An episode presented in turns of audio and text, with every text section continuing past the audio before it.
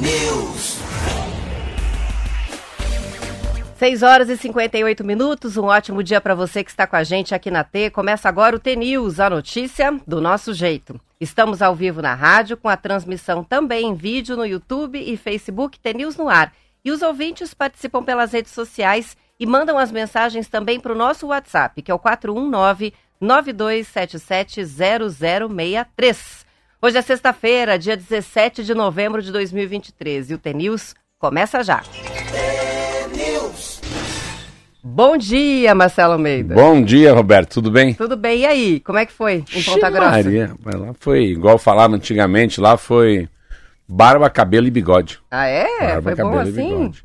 A gente começou cedo lá na Rádio T, muito legal, deu, funcionou bem. O Tocha era o mesa, era tudo, né?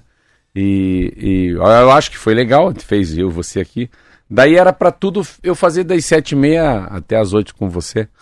E daí eu falei, não, não, negativo, tô fora. Sete e meia, pulei fora no estúdio, entrei no estúdio do Marcílio, aí fiquei lá fazendo com o Marcílio até... Aí foi longo, mais uma hora, eu acho, até oito e meia da manhã.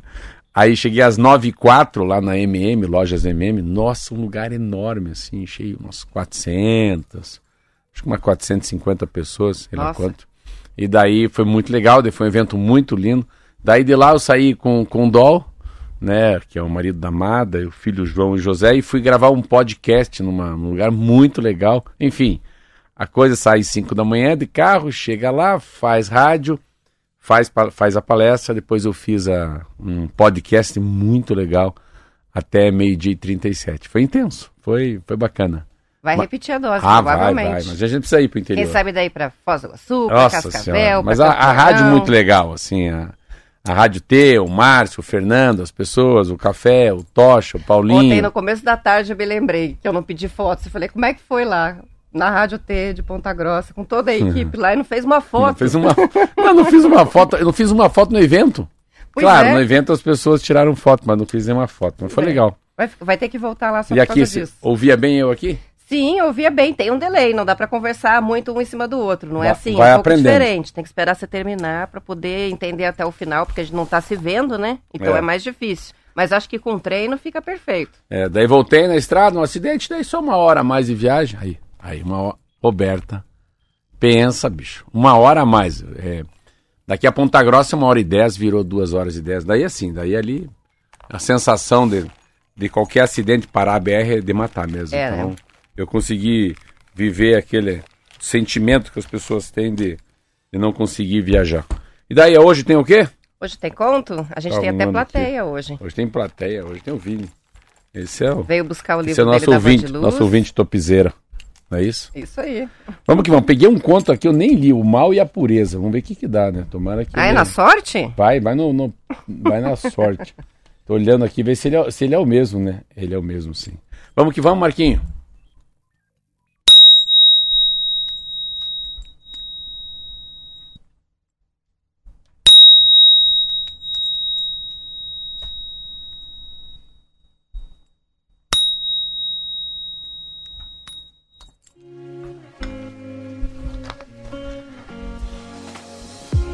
Um homem bom morava em uma cidadezinha.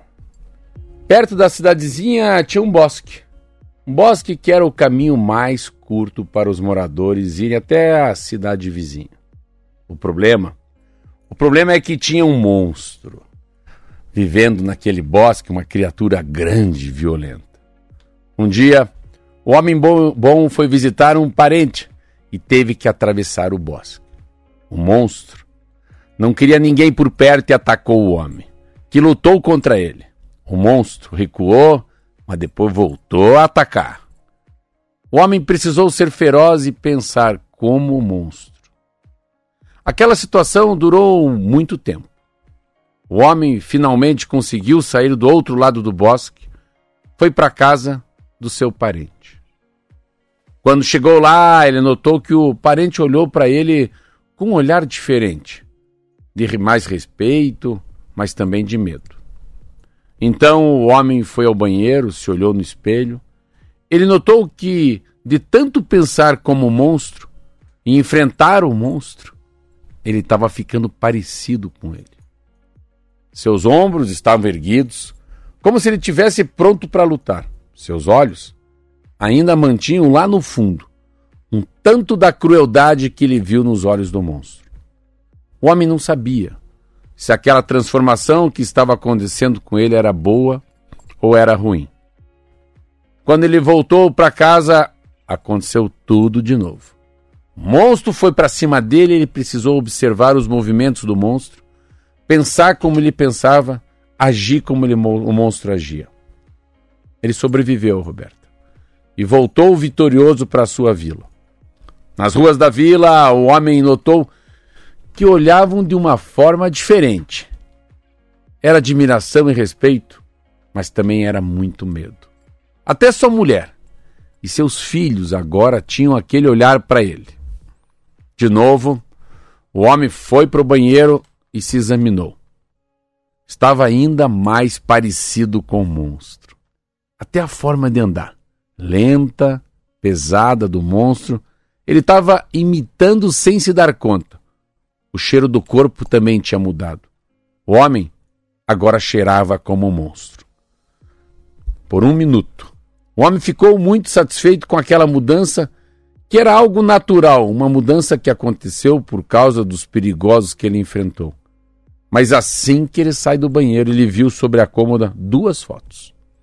Uma foto dele com seus pais, quando era menino, e uma foto de, dele com a esposa e com os filhos. E ele se arrepiou. É normal mudar, ele pensou. Mas não quero me distanciar tanto do menino que eu fui um dia nem quero meus filhos e minha mulher não me reconheçam mais. Então o homem fez o propósito de ficar mais quieto.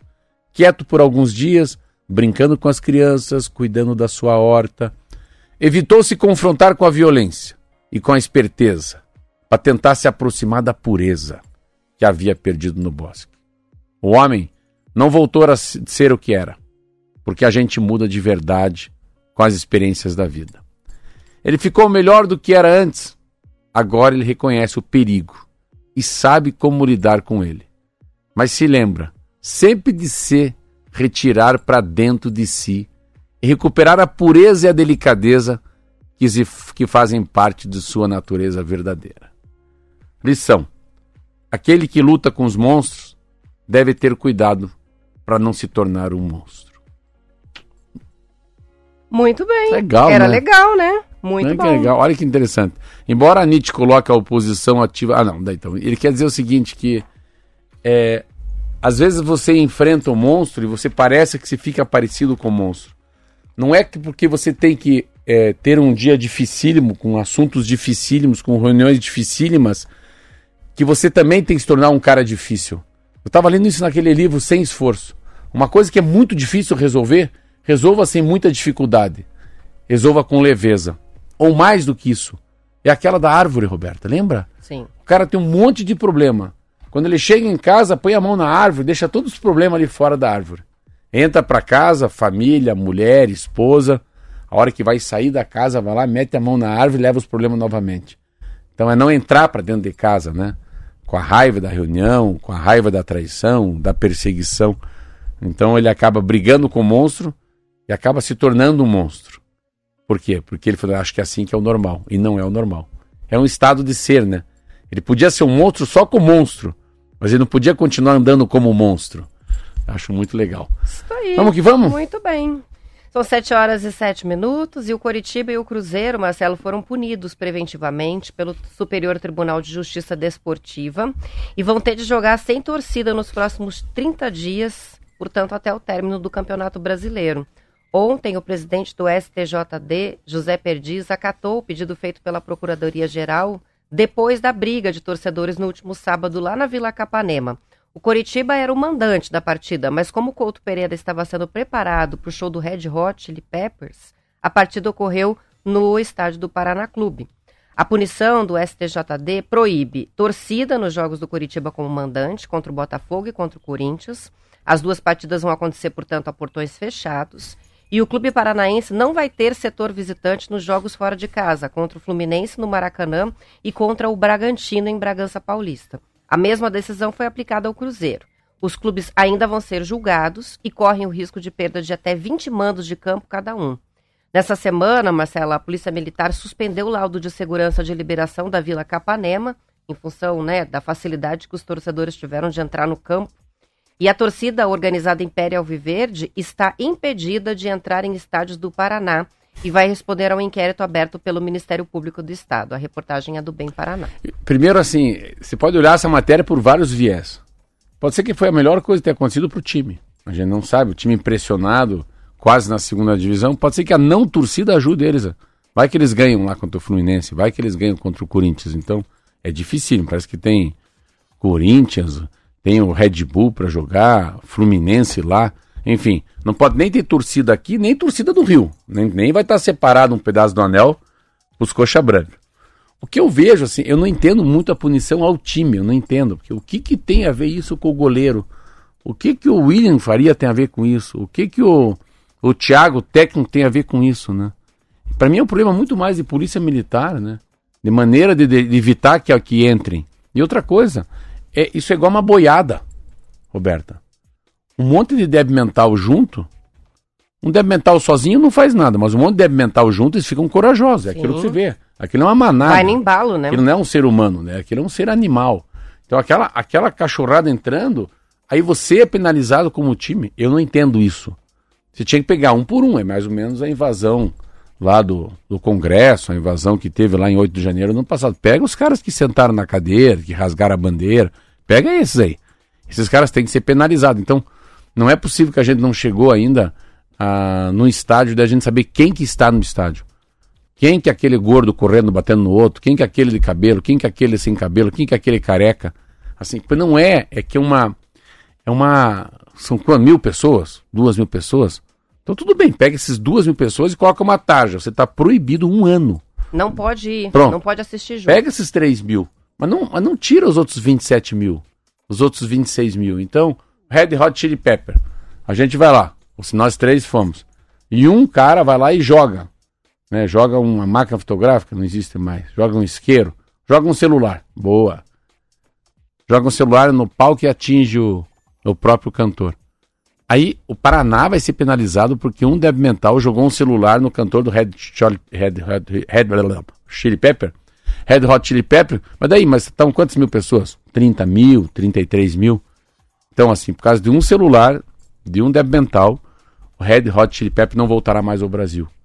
É essa comparação que eu faço, né? Mas é, eu acho que primeiro que vão penalizar o time, vão, mas deveria ter outra forma. E é interessante assim, ah, também não dá para fazer um jogo, desculpa aí, né? Cruzeiro e Curitiba com torcida organizada no Paraná Clube. Aí também, é. assim, aí que tá. Aí é demais, né? Assim, você viu o tamanho da cerca? Ele parece a cerca da minha chácara, né? Hein? Se eu encostar a minha barriga, é capaz de derrubar. É, agora também vamos fazer essa análise, né? É, o que, que precisa mudar ali no estádio para que não, quando tiver jogo assim não aconteça novamente, tá, porque entendo. foi muito fácil. Então, uma pessoa só não invade. Peraí, mas dois não invade. Invade porque tem a sensação de coletivo. Eles vão ficando machão quando um pula, dois não vai dar nada. Todo mundo tá pulando, vamos pular também. Mas que era de pegar mil de cada torcida aí, né? A gente é. complicar a vida dele, né? A gente fala, ó, essas pessoas são vândalos, né? A sociedade saber quem são eles. Eu acho que dentro de algumas torcidas organizadas tem gente muito perigosa. Isso aí, são 7 horas e 12 minutos. Vamos fazer um intervalo rapidinho e a gente já volta.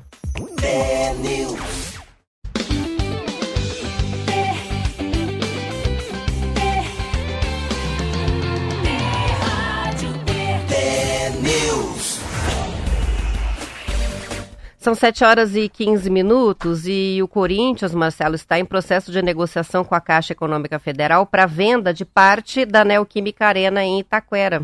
De acordo com o Estadão, a intenção do clube é se livrar de pagamentos de juros referentes ao financiamento da construção do estádio, que foi inaugurado para a Copa do Mundo de 2014, mas sem abrir mão de ser sócio majoritário.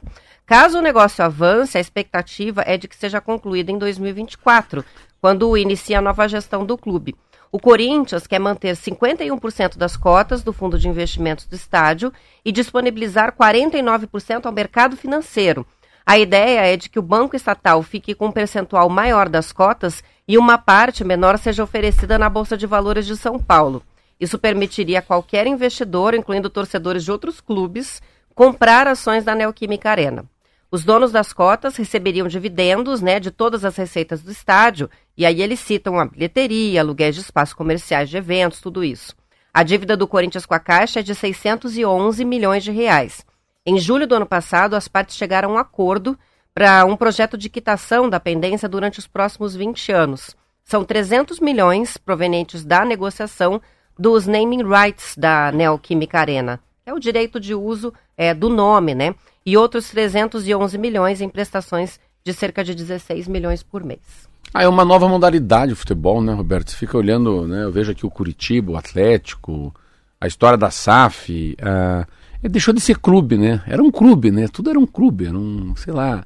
Pega assim o Paraná Clube no Paraná. O Paraná Clube é um clube que tinha piscina, que tinha boliche, que tinha, enfim, é, baile da primavera, tinha Halloween, enfim, as pessoas vão para um clube. Então, o que, que é um clube? Clube é uma maneira de, de colocar a sociedade, né, todas elas dentro de um, de um espaço que eles pagam, um condomínio, para se divertirem. Tem sauna, tem futebol, tem bocha. É isso que eu entendo como clube. Aí também tem a área esportiva e foi virando os grandes clubes de futebol. Então, a, o Clube Regata Flamengo, né, o Clube do Botafogo, tem remo lá também. Não é só futebol. E é interessante como a gente. Só que virou uma coisa milionária, virou um negócio extra, assim, né? É, você entra para dentro do futebol, tudo é em dólar, tudo é em euro. Não existe salário de 20 mil reais por jogador, 30 mil, assim, tudo é 100 mil, 200 mil, 500 mil, enfim. A, a, é muito curta também, né? A, a carreira desses, desses caras e desses jogadores, né? Desse, desse, desse funcionário, desse trabalhador. Trabalhador é melhor. Então, esses modelos, né? Você pega o modelo do Atlético é a mesma coisa. O Atlético parece que tem uma dívida com o Estado, uma dívida com o município, mas está lá, construiu seu estádio de futebol, tem seu CT e ficou grande. Se deve, se não deve, ficou grande, né? Você pega o Palmeiras, o Palmeiras é um time que deve ter muito dinheiro, por causa de uma mulher muito bilionária que foi lá.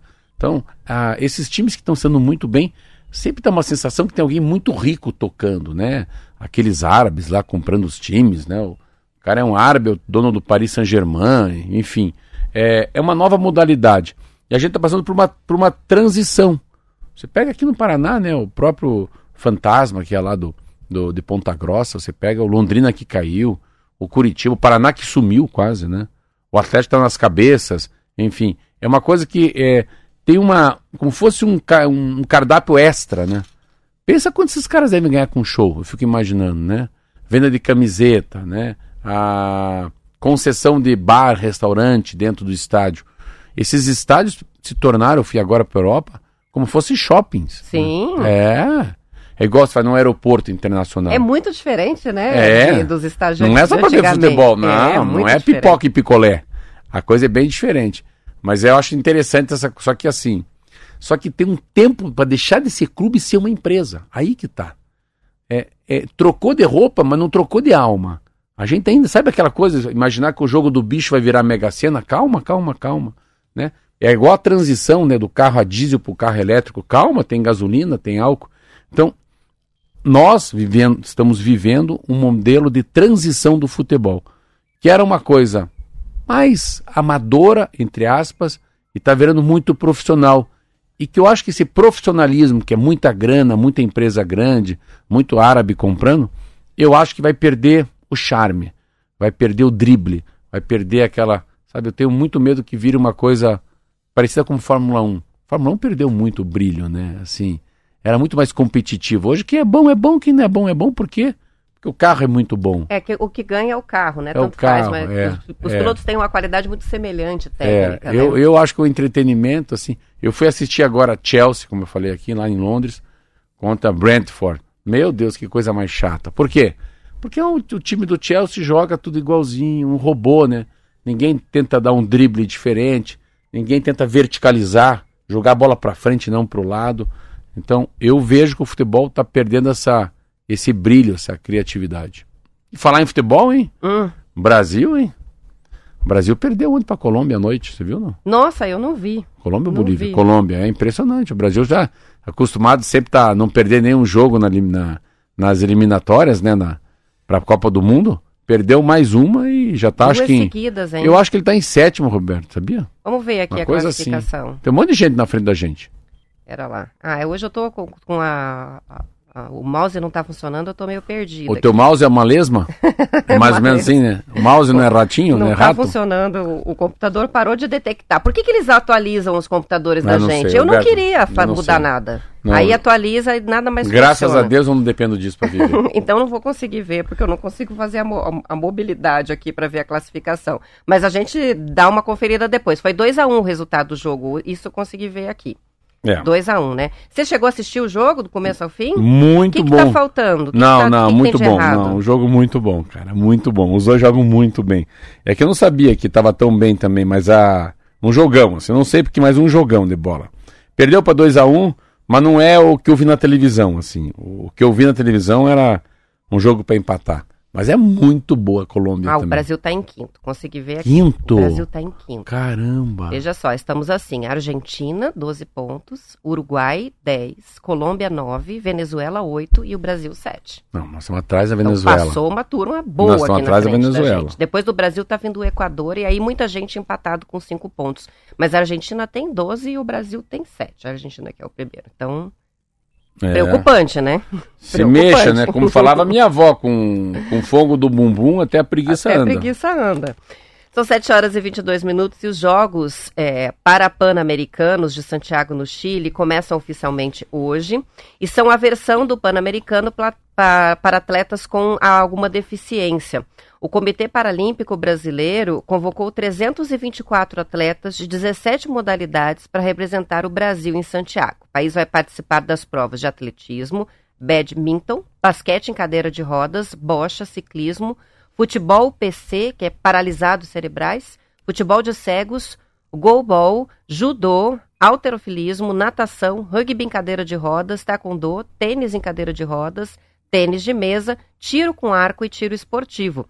A Globo comprou os direitos de transmissão dos Jogos Parapan-Americanos para transmissão pelo Sport TV, o canal esportivo na TV paga. Na TV aberta, a emissora vai fazer uma cobertura jornalística, ou seja, não vai transmitir as provas completas. Na última edição do Parapan em Lima, no Peru, em 2019, o Brasil entrou para a história com recorde de conquistas. A delegação brasileira chegou à marca inédita de 308 medalhas. Nunca nenhum país alcançou tantas vitórias em uma edição do Parapan. Que legal, não, que legal. Eu, eu vejo assim, né, os esportes, é, é, essa coisa da. Essa coisa do, do Parapan, né, da, da- dessa segunda Olimpíada, né, as pessoas que têm algum tipo de deficiência, é muito inclusiva, né?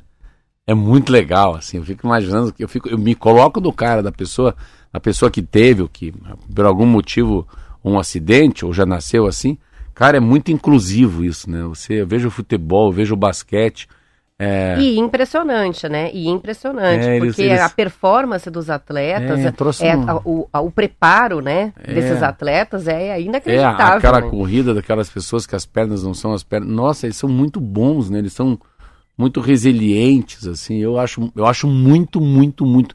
Natação, cara, eu faço, eu comparo comigo. Eu fico vendo o tempo deles. Não, não é possível que o cara consegue com, com toda essa, com toda essa dificuldade. Vai lá, consegue dar a cambalhota, vira, sai, sai de cima, não sai de baixo. Então eu fico, eu fico sempre comparando com o que eu sei fazer, né? Então é. Eles são anormais de verdade, estão acima da média da gente, né? Então tem um, uma resiliência, uma capacidade de, de se reinventar dentro daquele corpo, que é um negócio fantástico. E legal, né? Que a Globo, pelo menos, que a Globo, a Globo tá largando tudo. Não tem nada na Globo mais que a gente. tá- Antes, é, qualquer esporte, grande competição, era só Ah. ligar lá que tinha alguma Quando a coisa Globo largou a passando, Fórmula né? 1, eu falei, meu Deus do céu, não é possível. Graças a Deus que largou também, né? Que a Band trabalhou tão bem melhor a, a Globo, A parte esportiva, né? parte esportiva, né? São 7 horas e 25 minutos e olha que curioso, o ex-presidente Jair Bolsonaro foi um dos ganhadores de um prêmio de cerca de 6 Achei mil reais isso. da Mega Sena, 6 mil. Ele participou de um bolão com assessores próximos, segundo o UOL. O ex-presidente já tinha o costume de organizar bolões quando ele ocupava o Planalto. O grupo acertou quatro números na Mega. O sorteio foi no sábado. Agora, eles pretendem gastar os 6 mil reais para apostar na Mega Sena da virada. A Mega Sena está acumulada depois que ninguém acertou essas dezenas na última terça-feira. O próximo concurso é amanhã e pode pagar 43 milhões de reais. Olha Você aí. já ganhou alguma vez algum Eu- sorteio? Não, não ganhei nada. Esse eu fiz uma Eu aposta. não acerto nenhum É, número. mas eu fiz uma aposta. Dois amigos meus ficaram me enchendo a paciência, mostrando que, que ele... Marcelo, vamos jogar. Marcelo, é- o negócio é muito fácil ganhar dinheiro com aposta. Mas é, é, é assim, ó. Cara, se você puser 50 mil reais, com certeza você vai acertar esse jogo, vai dar 25, nós vamos ganhar, vai dar 75 mil, você já ganha 25 mil. Se eu colocar 100 mil reais, eu falei, eu, eu não tenho, eu não vou poder. A, a- a minha esposa não vai deixar. As pessoas que go- cuidam do meu dinheiro não vão liberar. Mas você não manda no dinheiro? Não, não mando. Eu não mando em mim. Como assim, que frouxo? Aí eu dei 3.500 reais para cada um. Tomara que eles estejam ouvindo. Então vou você, daqui a 60 dias nós vamos sentar para ver o que que o 3.500 jogo deu, deu de dinheiro. Que jogam na Turquia, eles jogam com a segunda divisão do brasileiro, jogam com o futebol da Tailândia. E daí tem aposta tem em todos os tipos de jogos, Roberto. Não pensa que é só futebol. A aposta mundial tem em tudo, tem no futebol americano, tem no basquete. Um parece que já zerou. E o outro que tinha 3,5 meu tá com 1,600. Então eu falei, ah, desses queriam pegar 50, né? Queriam jogar 10 mil, 20 mil. Falei, é melhor perder um minguinho, o dedinho, do que perder a mão, né? Claro. Então se vê. E ele falou assim pra mim um deles, o Ged falava assim, Marcelo, eu faço em casa, eu mesmo aposto, eu tô com 70% de aprovação nas minhas apostas. Eu brinco de jogar. Faz de conta que eu joguei um real, mas não joguei nada. Pensa o que eu posso fazer com o dinheiro. Então, um já perdeu meu dinheiro e outro tá com 1.600. É, se eu ganhasse 6 mil Então, reais na Mega eu vou- Sena, eu- o que eu com certeza não faria é, apostar Jogar de, novo. volta, é. Então eu vou dizer pra você de carteirinha. ganho. De carteirinha. Faz não viagem. faça bet com. Tudo que você vê aquele Marcelo, do, aquele lateral do, do Fluminense falando, você vê aquele que jogava também no Fluminense, que era o centroavante, fa- tudo que você vê na televisão, vai por mim. Olha esse conselho. Não aposte em futebol. Você vai perder seus 200 reais. Isso aí. São 7 horas e 28 minutos. A gente tem várias participações de ouvintes que assistiram o jogo e que estão falando que o jogo no começo estava bom, mas que depois, né? O Roniel tá contando aqui que, falando, né? Vai, Brasil, que, que essa seleção tá ruim, tá pior que a Venezuela. E lembrando que o- a Argentina perdeu para o Uruguai em casa. É. E falando também, agora tem o joguinho do Tigrinho no celular para apostar. Ele também tá recebendo não, aí ó, cuidado, os anúncios de apostas avisando. online. Mas assim, que não é que, não é que, não é que o Brasil tá ruim. É que a gente fica olhando só pro, pro Brasil, né? Os outros estão bons. Os outros times estão muito, muito É, legais. Estão jogando muita bola, né? Eu tava vendo uma matéria, Roberto, antes de desligar, que eu fiquei hoje impressionado. Olha essa matéria que eu vou ler numa mesma página. Você vê como quem era grande pode ficar pequeno e quem é pequeno pode ficar grande. Eu nunca imaginei. Na mesma página, em 11 meses de ações americanas, vai a centavos de real e 121 lojas fecham. Outras 50 ou 60 unidades em uma rede de 1.600 podem sair da operação. Vendas da Hortifruti, da Uni.com, ficam para 2025. Então, assim, americana. Eu não imaginava que a americana era desse tamanho, não imaginava que a americana poderia quebrar. E a americana, ela deve, eu fiquei tão impressionado qual que é o tamanho do rombo dela. O rombo, ela comprou uma empresa, Roberta. Ela deve, Roberta, é 20 bilhões o rombo que ela fez, que ela mentiu para ela mesma. Eu falei, não é possível isso. Isso é um troço que me impressionou. A outra coisa que me impressionou muito, eles estão vendendo uma empresa, Roberta, por 700 milhões de reais, que é a venda de uma empresa chamada HNT, que chama-se Hortifruti Natural da Terra. Foi concretizada a venda por 700 milhões para a rede de supermercado San Marché, como notici- noticiou o jornal Valor Econômico. Em 2021, eles pagaram 2,1 bilhão pela rede Hortifrutis. Segundo Pereira, as americanas não fará uma liquidação dos ativos. Então, eles compraram um negócio por 2 bilhões e 100 milhões de reais e estão vendendo por 700 milhões de reais. Na mesma página, Magalu. Olha como é que é. Varejistas, varejista informou que ter encontrado erros contábeis Ah, a gente falou ontem. que da Magalu. reduziram em 830 milhões seu patrimônio. Olha o que é a Magalu Eu achava que essa loja, assim, era o mignon do mignon. Sabe assim? A melhor cerveja Pilsen gelada. Não é. Aí tem uma outra que eu acho o máximo. Chama-se Italy. Italy desiste do pedido de recuperação judicial. Você vê quanta A gente. Italy é o quê? Italy é uma. Italy é do, do Starbucks Coffee. Italy é Ah, um lugar tá. de, de comida. Starbucks. É. Quanta gente grande que a gente acha que tá grande, mas construiu a casa, né? Não é na viga de baldrame em cima da areia, né? É isso aí. O que nós estamos falando? Sabe quais são? Movediça. Chega disso, vai, 7h30. 7h31. Roberta, Vamos tchau, encerrando. vambora, vai. Um beijo, até segunda-feira, 10 para as 7, com o Marquinho, Roberta Canete e eu. Um bom final de semana e segunda-feira, 10 para as 7, a gente tá aqui na Rádio Mais T do Paraná.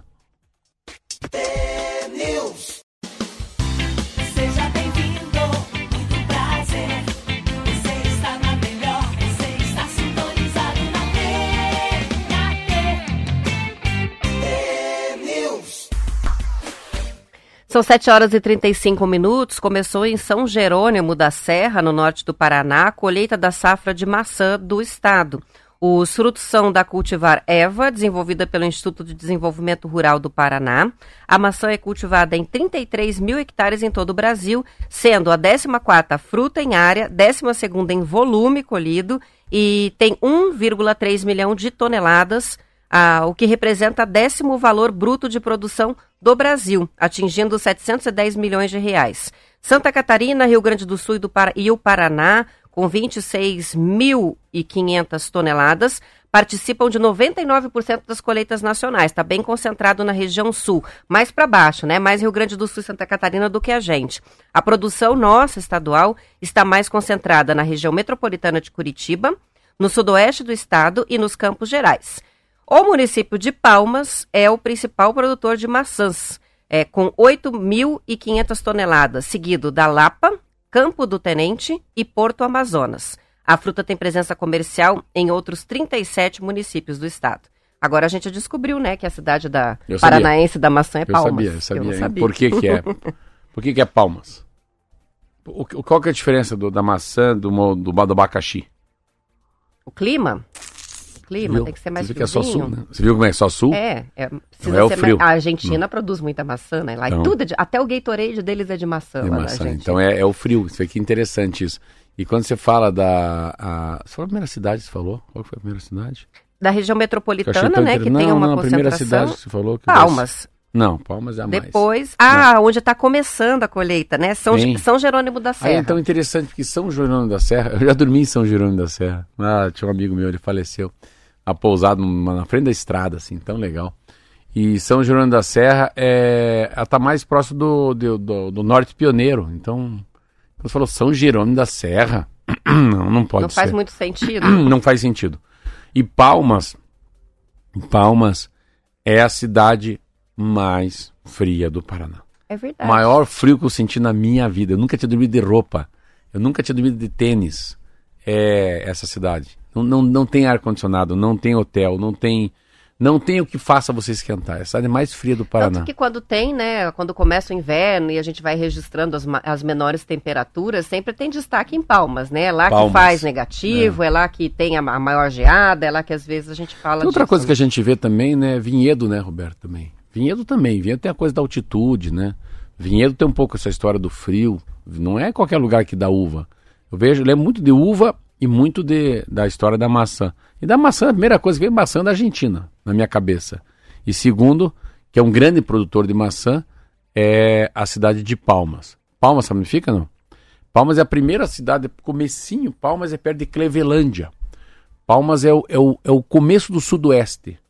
Vamos colocar que a última cidade do sudoeste é Barracão, que é lá já divisa né, com Dionísio Cerqueira, que é Santa Catarina, ou com a Argentina. Então, Palmas é. Você começa aqui. Esse lugar é muito frio aqui. É o sul de Guarapuava, mais ou menos. É tudo que fica ali perto do Rio Iguaçu, assim, que é essa divisa com Santa Catarina, que é um frio diferente, né? Que é uma cidade que eu vou conhecer, fazer uma palestra ano que vem, eu sempre quis conhecer. E é, eu acho que a cidade mais falada na Rede Globo, São Joaquim, Ah, sempre, né? Sempre, né? A abertura A do Jornal Serra. Nacional. É. é São Joaquim. As pessoas esperando a neve, né? É lá. Ah, hoje vai nevar, um monte de E o gente pessoal lá. vai pra lá só pra isso, né? Marca a viagem É, pro período certo é. pra conseguir ver. Às vezes dá certo, às vezes não dá É, certo. e ver mas- uma cidade que eu acho que é a cidade da maçã também, que eu fui, que é muito diferente de tudo? Santa Catarina, chama Videira. Eu fui pra Videira. Videira é, é a terra da, da Perdigão. Foi muito legal. E lá também, terra da maçã, porque é uma região muito, muito fria. Maçã é um negócio. Eu não gosto de maçã, mas eu como maçã. Mas maçã é um negócio que deve ser legal de entender, né? A história da maçã mais farofenta, menos farofenta, maçã verde. Eu achei legal o nome da food. cultivar, que é Eva. Porra, que Legal, legal. né? Legal. São 7 horas e 39 minutos. Antes do intervalo, você falava, né, sobre a situação das americanas, sobre os problemas que a Magalu enfrenta também com contabilidade, erros contábeis, né, crise. E eu tinha separado aqui a matéria sobre a Tokstok, achei muito interessante a entrevista da fundadora, a Folha de São Paulo, acho que Folha de São Paulo ou Estadão. É, de volta à presidência da Tokstok, depois de seis anos afastada, a fundadora da rede, a Gislane Dubrulli, agora quer reduzir a presença da marca no varejo online e resgatar o que ela considera os Que pontos lindo. fortes da rede. As lojas físicas, com aqueles cenários prontos, coleções sazonais e as parcerias com designers brasileiros e estrangeiros. Ela pretende manter o percentual de vendas do e-commerce de cerca de 15% total, mas avalia que o comércio online tem limitações para o lucro, porque entra na disputa produto a produto, não naquele contexto, né, da decoração, e há ainda o custo com a logística reversa, segundo a entrevista da empresária Folha de São Paulo. A Toque Stock passa por uma crise inédita, atribuída aos efeitos da pandemia. Os sócios precisaram fazer aporte de 100 milhões de reais e renegociar dívidas bancárias de 350 milhões de reais para resgatar a empresa. O jornal informa que a recuperação judicial ou extrajudicial da empresa agora saiu da pauta. No fim de junho, quando anunciou a reestruturação, a Tokstok contabilizava 17 lojas que não eram rentáveis e foram fechadas. Essas unidades, na maioria, eram daquele modelo estúdio, que é uma espécie de loja de conveniência com 500 metros quadrados. A rede tem maioria de fornecedores brasileiros, muitos concentrados na região sul do país, na parte de móveis. Entre acessórios e itens de decoração, 50% são importados. As lojas trabalham atualmente com cerca de 12 mil produtos. Muito legal. É um resgate, né, Roberto? Você vê Sim. como é é interessante, parece que, que, que sai do leito do rio, né? A sensação que a gente tem. Falei muito isso ontem num varejo lá, que foi essa palestra na MM. Que a gente vai saindo do leito do rio, você vai perdendo tua essência. Você vai largando tua tradição. Mas por quê? Porque vem essa palavra ganância, vem essa palavra expansão, né? taxa de retorno, é, é, concorrência. Então, assim, você vai crescendo muito, Roberta, mas se ao mesmo tempo você vai diminuindo muito tua taxa de retorno e aumentando teu risco. Então, essa coisa tem uma. No Brasil tem muito, é muito normal isso no, no negócio, assim, capacidade de alavancagem. Então, eles fazem muito essa conta. Ah, quanto que você fatura? O cara fatura um milhão por mês. Então, um vezes 12, 12 milhões. Ah, então vê, você pode, então, já que você tem 12 milhões, o banco te facilita 3, 4 milhões. Você tem caixa para nos pagar. Então, existe uma. É é uma, é um conto da sereia, entendeu? Não. Então, se as pessoas ficarem um pouco mais no que estavam, né? E pararem e perguntarem, eu quero crescer? Eu posso? Será que eu devo crescer? O que, que significa eu crescer? O que, que significa na americana, na pretinaria, na HM, no boticário? Então é uma coisa da. A que custo que eu vou crescer? Sabe? A que custo? Quanto vai me custar? Quanto sono vai tirar? Quanto que eu vou ter que enganar um pouco o consumidor, achar que está tudo bem, nós estamos caindo aos pedaços aqui dentro. Então é uma. Eu acho tão lindo quando uma pessoa fala, eu vou voltar. É o seu nono, né? O vô sai lá do cemitério e volta, agora é comigo. Basta, basta, calada, basta, basta, basta Pedro, basta Pietro. Sabe assim, volta o dono, volta o- os valores éticos e morais, as coisas simples voltam. E, Vo- e é um resgate de essência da loja. Isso. Por que, que eu acho que a Tok Stock vendia tão bem e parou de vender tão bem? Porque a, a, a Tok Stock é aquela loja que você vai para passear. Você gosta de decoração, você está pensando em fazer alguma coisa em casa, não necessariamente para comprar, mas acaba comprando. Porque você, eles Não, fazem eu- aqueles ambientes completos e aquilo inspira e dá vontade de comprar as coisas. Não é? Eu, é, a- é uma eu vou dizer tá pra você, honestamente, honest- eu, eu amava andar na Stock. É, é um passeio. Eu sempre eu sa- morava perto, eu ia lá Ah, toda eu não, semana. eu sempre pra eu com uma banqueta. Eu não olhava, já sei. Alguma coisa você leva, Esse é né? agarrado num vaso, esse é agarrado lá num cortador, abridor de lata, um pano de prato escrito home. Aquele, aquele abajur de bolinha Não, não faz sentido na internet isolado. Ele faz sentido ali no contexto da decoração feita, porque eles trazem designers convidados, é, ah, como foi colocado, é um bom percentual de, dos móveis produzidos aqui mesmo, né? Então faz uma, uma ação em conjunto, né? Te vende um- uma experiência diferente. E aí vem madeira a madeira, como a gente é, falou, já comentou isso, né? Ve- Vendendo online com um preço muito mais atrativo, derruba mesmo. E aí, Stock com essas lojinhas pequenininhas não faz sentido também, É. porque viram um monte de. É aquilo tudo entulhado, não tá mais naquele É. contexto da decoração, né? Então, pra mim, se a gente parar assim, fazer uma reflexão, o que, que a gente falou nos últimos meses? São marcas que são muito fortes, fala, Starbucks Coffee, esse Italy que eu conheço, Subway, Stock, Americana, Magalu. Cara, é tudo muito grande, é tudo muito hiper, é tudo muito. Não é possível, mas daí é. Mas tem essa coisa também, né, Roberto, que a gente perdeu um pouco o foco nas coisas, né? Vamos lá passear, cara, vamos com a família de mão dada, ver o banquinho da, da sala, o novo sofá do filho, um presente pra avó, né? Ah, antes de ontem, a minha esposa a Silvia estava me mostrando, eu nunca tinha visto TikTok, eu nunca tinha visto. Meu Deus! Vocês não têm ideia pra para quem nunca abriu um TikTok o que foi pra mim. Cara, foi a experiência mais mais assim monstruosa que eu tive. Sabe qual foi a minha sensação? Que eu sou um cachorro e o celular é aquela máquina que fica virando o, o franguinho assim. Não, eu acho que é, é é quase como, como o ratinho de laboratório, não é? Cara, é um hamster. é o hamster de laboratório. o hamster eu naquela- eu naquela- também não consigo, Cara, não. eu fiquei vendo assim, falei, Silvia do céu. Não é Cara, possível, é que né? eu li uma matéria, tem uma matéria na, na super interessante chamando Foco. Essa a nova geração que não consegue focar um minuto, dois minutos numa coisa e vai mudando. Então, como é que vai conseguir um livro? Como é que vai ficar na missa? Então, a, a matéria é isso. as- É assim, a matéria é muito clara. A matéria é sobre a. Ela fala sobre o que, que você vai falar em relação a consumo de informação ultrafragmentada.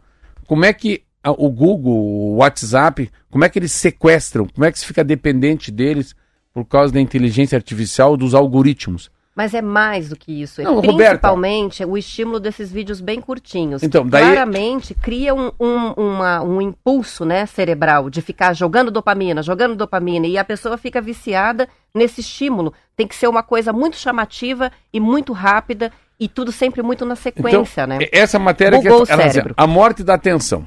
Você já, já deve ter a sensação de que está cada vez mais difícil manter o foco. Vivemos mergulhados num mar de estímulos.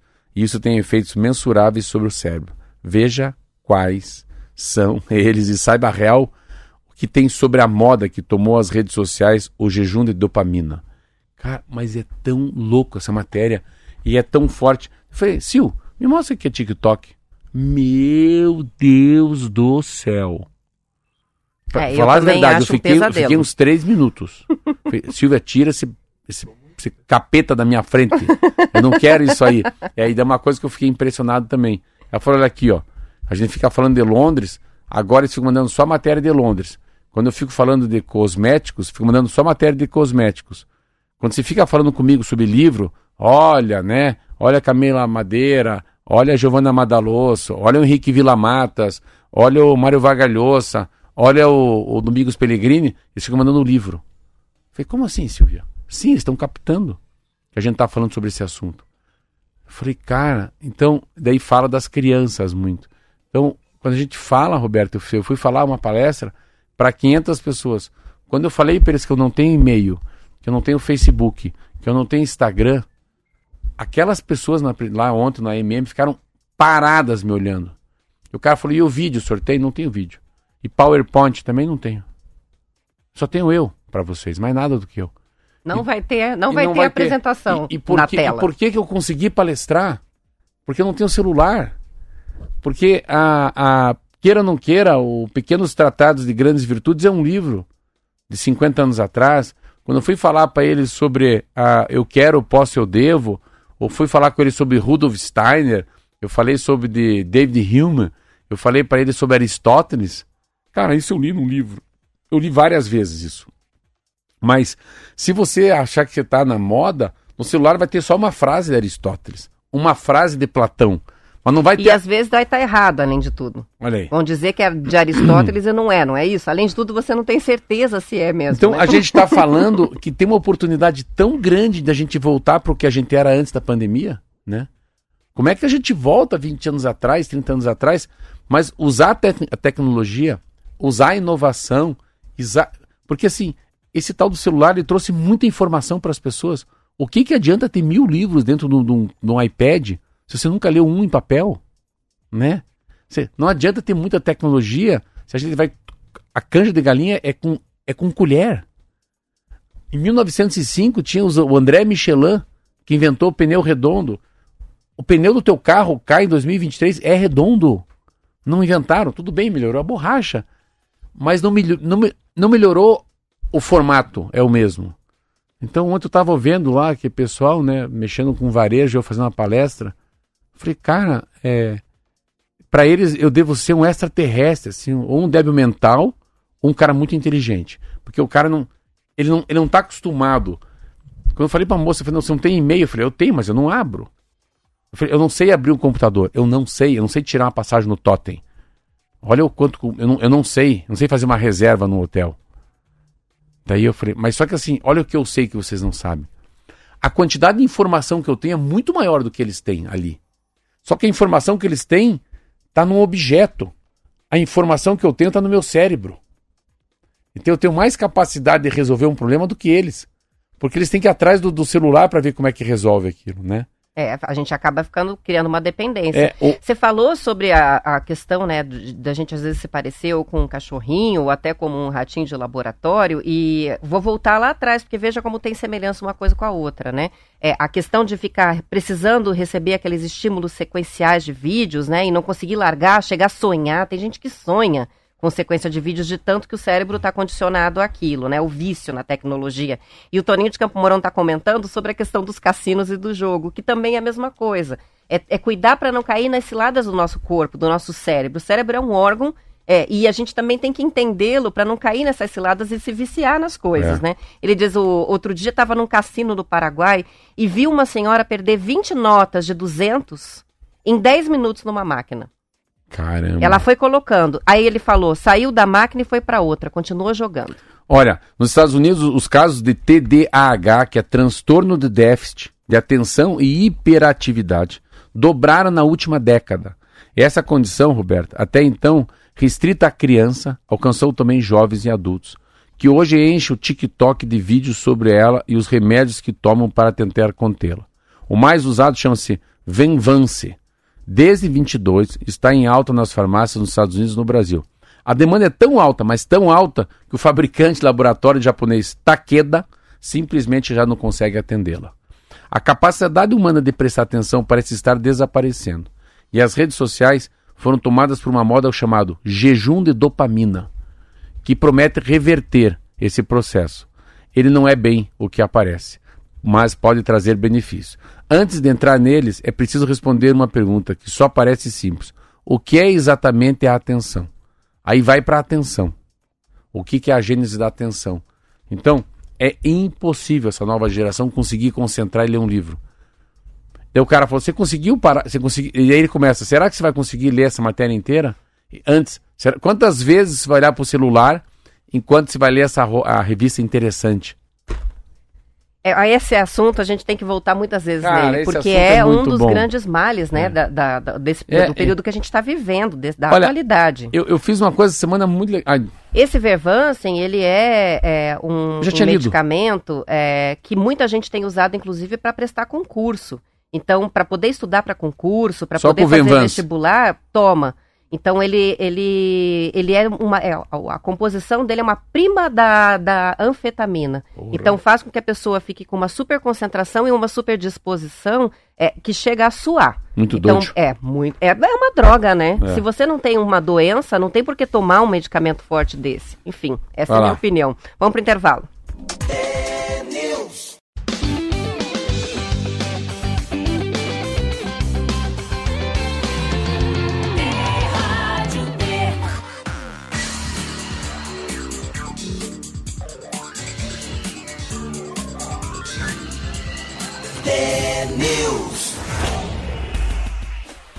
São 7 horas e 55 minutos e a gente teve até uma temperatura mais amena e entre ontem e hoje, mas o calorão está voltando e estou vendo aqui a previsão para hoje, por exemplo, próximo de 40 graus, a gente vai ter temperaturas, região de Maringá, de Londrina, que são mais quentes, né? Foz do Iguaçu com uma máxima de 36 graus, olha só. Amanhã aumenta mais ainda, então, enfim, é, foi uma semana em que se falou muito do calor. E a Marlete separou uma matéria muito interessante aqui. Nesses dias de muito calor, é comum a gente falar sobre temperatura máxima e sensação térmica. Por exemplo, uhum. ontem o Rio de Janeiro registrou a temperatura máxima de 42,6 graus e a sensação térmica era de 50. As duas medições foram feitas pela mesma estação meteorológica. A diferença é que a temperatura do ar é medida por um termômetro que está abrigado da radiação solar direta, está na sombra. Já a sensação de calor no corpo humano é calculada por meio de uma equação matemática que considera as variáveis de temperatura e umidade relativa do ar. No caso de temperaturas baixas, são usados indicadores de temperatura e intensidade do vento para fazer o cálculo da sensação térmica. A informação sobre a sensação térmica é uma estimativa já que a percepção do calor de uma pessoa pode ser influenciada por fatores mais pessoais, como estar, por exemplo, habituada à exposição direta ao sol, estar em ambientes mais arborizados ou uso de roupas leves ou mais pesadas. Em locais com umidade alta, o índice sempre indica uma sensação térmica maior do que a temperatura do ar. A meteorologista Josélia Pegorim, da Clima Tempo, lembra que a maior sensação de calor nem sempre ocorre no momento mais quente do dia, porque depende muito da umidade. A umidade também sofre variações dependendo da época do ano, da intensidade dos ventos e dos fenômenos meteorológicos que estão ocorrendo no local, como chuva e vento. Em geral, afirma a meteorologista, o nível de umidade do ar é maior à noite, no começo da manhã e depois do pôr do sol, e menor nas horas mais quentes do dia. A reportagem é da Folha de São Paulo. Sempre, sempre, sempre. Assim, o tempo que eu fiquei, acho que uns 20, 25 anos, passei verão no Rio de Janeiro. Sempre é onde é úmido. Não, é. Não há problema 40 graus seco em Brasília. Isso é, um, isso é a sensação de calor. Se for numa floresta, é de arrebentar. Você não sabe se está então, suando, então, é, né? A sensação, para mim a sensação. O que, que é aquilo é, tudo? Acima do meu normal é porque eu estou num lugar úmido. Isso eu já aprendi há muito tempo atrás. Eu fui muito de asa delta no Brasil. A gente tem lugar, lugar muito seco. Ah, de boa. Sensação térmica lugar seco é de boa. Então, mas a sensação térmica lugar que chove, meu Deus, sai do chão. Sai do chão, Verdão. O calor é muito grande. e é interessante você falar sobre isso, que eu li uma matéria hoje que assim eu fiquei, ai, que medo, que medo, achei que você ia falar disso, mas é, relata muito o que a, a Marlete acabou de falar, que é o seguinte, dezembro vai confirmar 2003 como o pior ano para o clima. Olha isso aqui. O pior ainda está por vir. Dizem os cientistas, haverá agravamento nos extremos climáticos no Brasil. À medida que o El Ninho avança para o pico de sua atividade em dezembro. Então, especialistas preveem que a seca na Amazônia se aprofundará, além de haver mais calor no centro-oeste e no sudeste do Brasil e fortes chuvas no sul. Preocupa a situação do Nordeste, já que a, que a, que, já que a estiagem severa é dada como certa da região no início de 2024. O alerta, Roberta, foi dado ontem no evento Crise Climática e Desastres como consequências do El Ninho 23 e 24, impactos observados e esperados no Brasil, que reuniu a Academia Brasileira de Ciência no Rio, alguns dos maiores climatologistas do país. Então, o que a gente viveu agora em novembro, é, a gente vai viver em dezembro. Foi só uma palhinha. É, então, vai continuar caindo água. São 7h59, a gente vai encerrando o TNews. Um bom fim de semana para os ouvintes. Segunda-feira estaremos de volta às 10 para as 7 com mais notícias, mais bate-papo. Bom descanso e até lá. Tchau, tchau. Um abração.